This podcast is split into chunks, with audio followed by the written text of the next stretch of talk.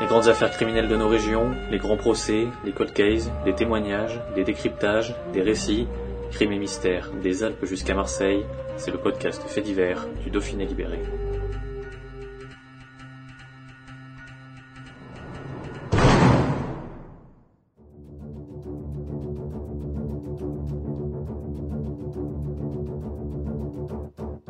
Automne 69. Nous sommes le 6 novembre. Et dans la forêt de Vasselin en Isère, Jean Régnier a décidé de partir à la chasse. Les chevreuils ou les biches sont tranquilles, il préfère traquer la bécasse. Fusil à l'épaule, il s'est muni de petits plombs, vu la taille du gibier, cela suffira. En un autre temps, il aurait peut-être réfléchi à la question différemment, car la forêt de Vasselin est célèbre. C'est là, en 1954, que fut abattu le loup de Sermérieux, le dernier loup qui déclencha une vague de battue restée dans les mémoires.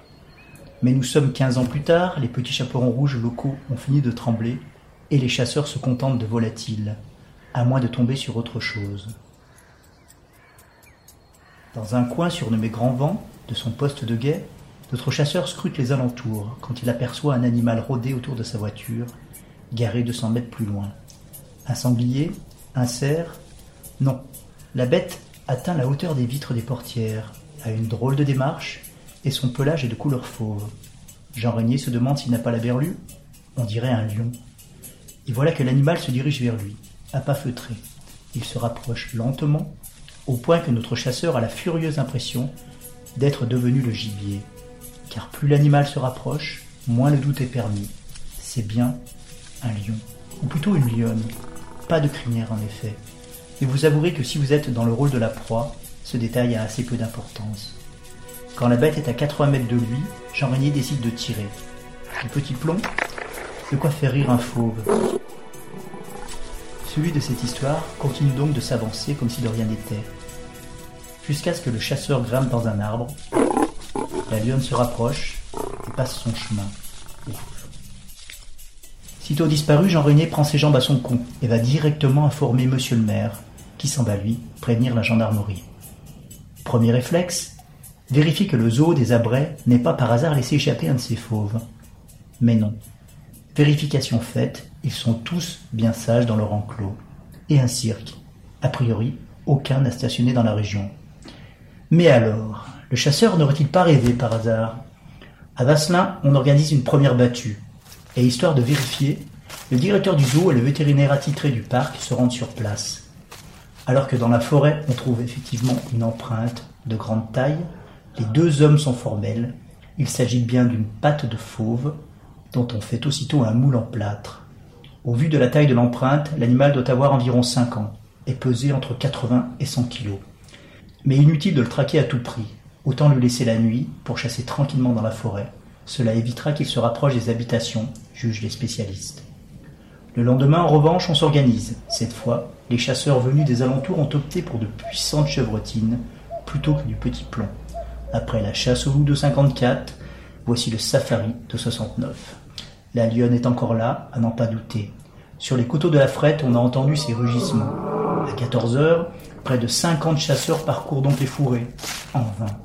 Alors que le soir tombe, la bête reste introuvable, même si de nombreux indices ne laissent pas de doute sur son existence. Va-t-on rester une nuit de plus sans rien faire? Pas totalement. Un gendarme, le garde champêtre resteront dans un poste de guet établi dans la forêt. Mais au petit matin, la question fuse. Ont-ils vu la bête? Non, mais d'autres l'ont entendue. Cette fois, c'est un ouvrier qui apporte son témoignage. La veille au soir, des rugissements ont retenti, du côté du mont du Turc, dans les bois de Vigneux. À nouveau, les chasseurs battent la campagne, mais toujours rien. Pendant ce temps, Jean Régnier n'en finit pas de raconter son histoire, y compris au Dauphiné libéré. Je suis sûr qu'il s'agit d'une lionne. D'ailleurs, comment pourrais-je en douter à présent, puisque grâce aux empreintes, le directeur du zoo et le vétérinaire ont confirmé cette présence. Le maire de Vasselin est moins enthousiaste. Peut-être ne retrouverons-nous jamais cette bête qui a pu s'éloigner, mais un accident est si vite arrivé. Et le sous-préfet de la Tour du Pin de renchérir. On a trop tendance à prendre cet événement à la légère. Il se peut qu'il ne s'en suive rien de grave, mais deux précautions valent mieux qu'une. Un avis largement partagé par la population. Car si certains accourent à Vasselin par curiosité, d'autres préfèrent la prudence. au point que des parents en arrivent à accompagner leurs enfants à l'école en voiture, fusil et chevrotine sur le siège passager. À leur décharge, les rugissements que l'on entend de temps en temps, et à côté des bois de Saint-Sorlin de Morestel ont de quoi faire frémir. C'est ainsi que le week-end passe, et que le dimanche soir, une question commence à surgir. Combien de temps le fauve peut-il rester en forêt, en se nourrissant de lapins ou autres proies, sans avoir besoin de s'attaquer à des animaux domestiques ou à des hommes Jusqu'où ira sa réserve naturelle s'interroge-t-on dans la presse. Combien de temps peut-il rester là? La réponse tombe dans la nuit du 10 au 11 novembre, à quelques dizaines de kilomètres du côté de Châtenay. C'est en rentrant chez lui, à Saint-Hugon, que l'ouvrier Lucien de Chêne et sa sœur aperçoivent près des écuries un étrange animal. Sitôt une lampe torche allumée, la vérité apparaît, la lionne est là. Mais appréciant peu d'être éclairée, elle s'enfuit aussitôt. Lucien de Chêne, courageux, arrive quand même à la suivre sur une centaine de mètres, jusqu'à ce qu'elle disparaisse dans les fourrés. Comme à Vasselin, on prévient donc le maire et on organise une battue. Cette fois, un chien policier a été amené pour tenter de retrouver le fauve. Mais le flair de Bolko a ses limites et on finit par perdre la trace de la lionne. Une lionne ou un jeune lion? Les spécialistes ne sont plus très sûrs. Mais quel ou il est bien là, c'est une certitude. Toujours ces satanés rugissements vous faire froid dans le dos et une nouvelle apparition. Cette fois, c'est un automobiliste qui se retrouve nez à nez face à la bête, entre Trepte et Dizinglio. Elle est apparue brusquement dans ses phares, avant de s'éclipser d'un bond dans les taillis. Une mésaventure qui se reproduit le 12 novembre vers Beaurepaire, à Primarette. À minuit, M. Ripper circule sur la RN 537, quand devant lui surgit le fauve. Mais d'où vient donc ce lion? La question reste sans réponse. Certains se souviennent qu'une ménagerie ambulante est passée dans la région trois semaines auparavant. Dans un grand fourgon blanc, une lionne avait impressionné petits et grands, mais rien ne dit que c'est elle la fugitive. En attendant d'éclaircir, peut-être le mystère, les battus s'enchaînent. Après le coup du chien policier, on mise sur le progrès. Hélicoptère d'un gendarmerie, petit avion de l'armée, on multiplie les reconnaissances autour de Saint-Jean-de-Bournay, où la lionne a un nouveau rugi, cette fois juste à côté d'une ferme. Des rugissements, de fugitives apparitions, mais rien de plus. Le faux va décider de jouer à cache-cache, et c'est lui qui a l'avantage. La partie suivante se joue ensuite du côté des Chambarans, à Chevrières. Nouvelle apparition, nouvelles empreintes, nouveau moule en plâtre, la routine, quoi. Bonne nouvelle, après comparaison, les spécialistes peuvent affirmer qu'il s'agit toujours du même animal. Au moins, il n'y a qu'un faux dans la nature. Quoique.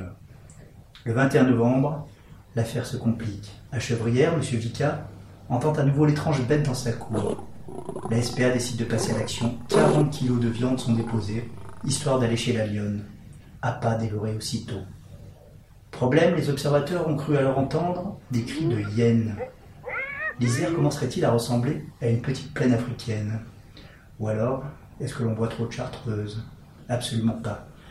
La SPA est formelle. D'ailleurs, deux animaux ressemblant à des hyènes sont apparus dans les phares de leur voiture au cours d'une battue. Comment remettre de l'ordre dans cette histoire? Le roi des animaux tranche la question avec une nouvelle apparition nette et sans bavure, mais cette fois en Savoie. C'est donc à Chindrieux que le faux réapparaît. Au petit matin, traversant la RN 491, il se montre à un marchand forain d'Aix-les-Bains se rendant à Bellegarde. C'était une bête assez longue, assez grande, de couleur beige, avec une longue queue terminée en panache. Rien à voir avec une hyène, les Isérois ont eu la berlue. Pas de raison pour les Savoyards de faire trop les malins quand même. Eux non plus n'arrivent pas à mettre la main dessus lors de leur battue. Les marais de Chautagne sont très efficaces au camouflage. Ils constituent aussi un joli garde-manger pour le fauve, ce qui arrange les éleveurs, car la lionne, ou jeune lion, n'attaque du coup ni mouton ni chien. Et continuant son périple, le fauve s'en va ensuite dans l'Ain.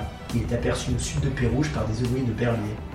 Puis à Saint-André de Corcy, Là, dans la cour d'une ferme, il décide de jouer avec un petit cocker. Erreur.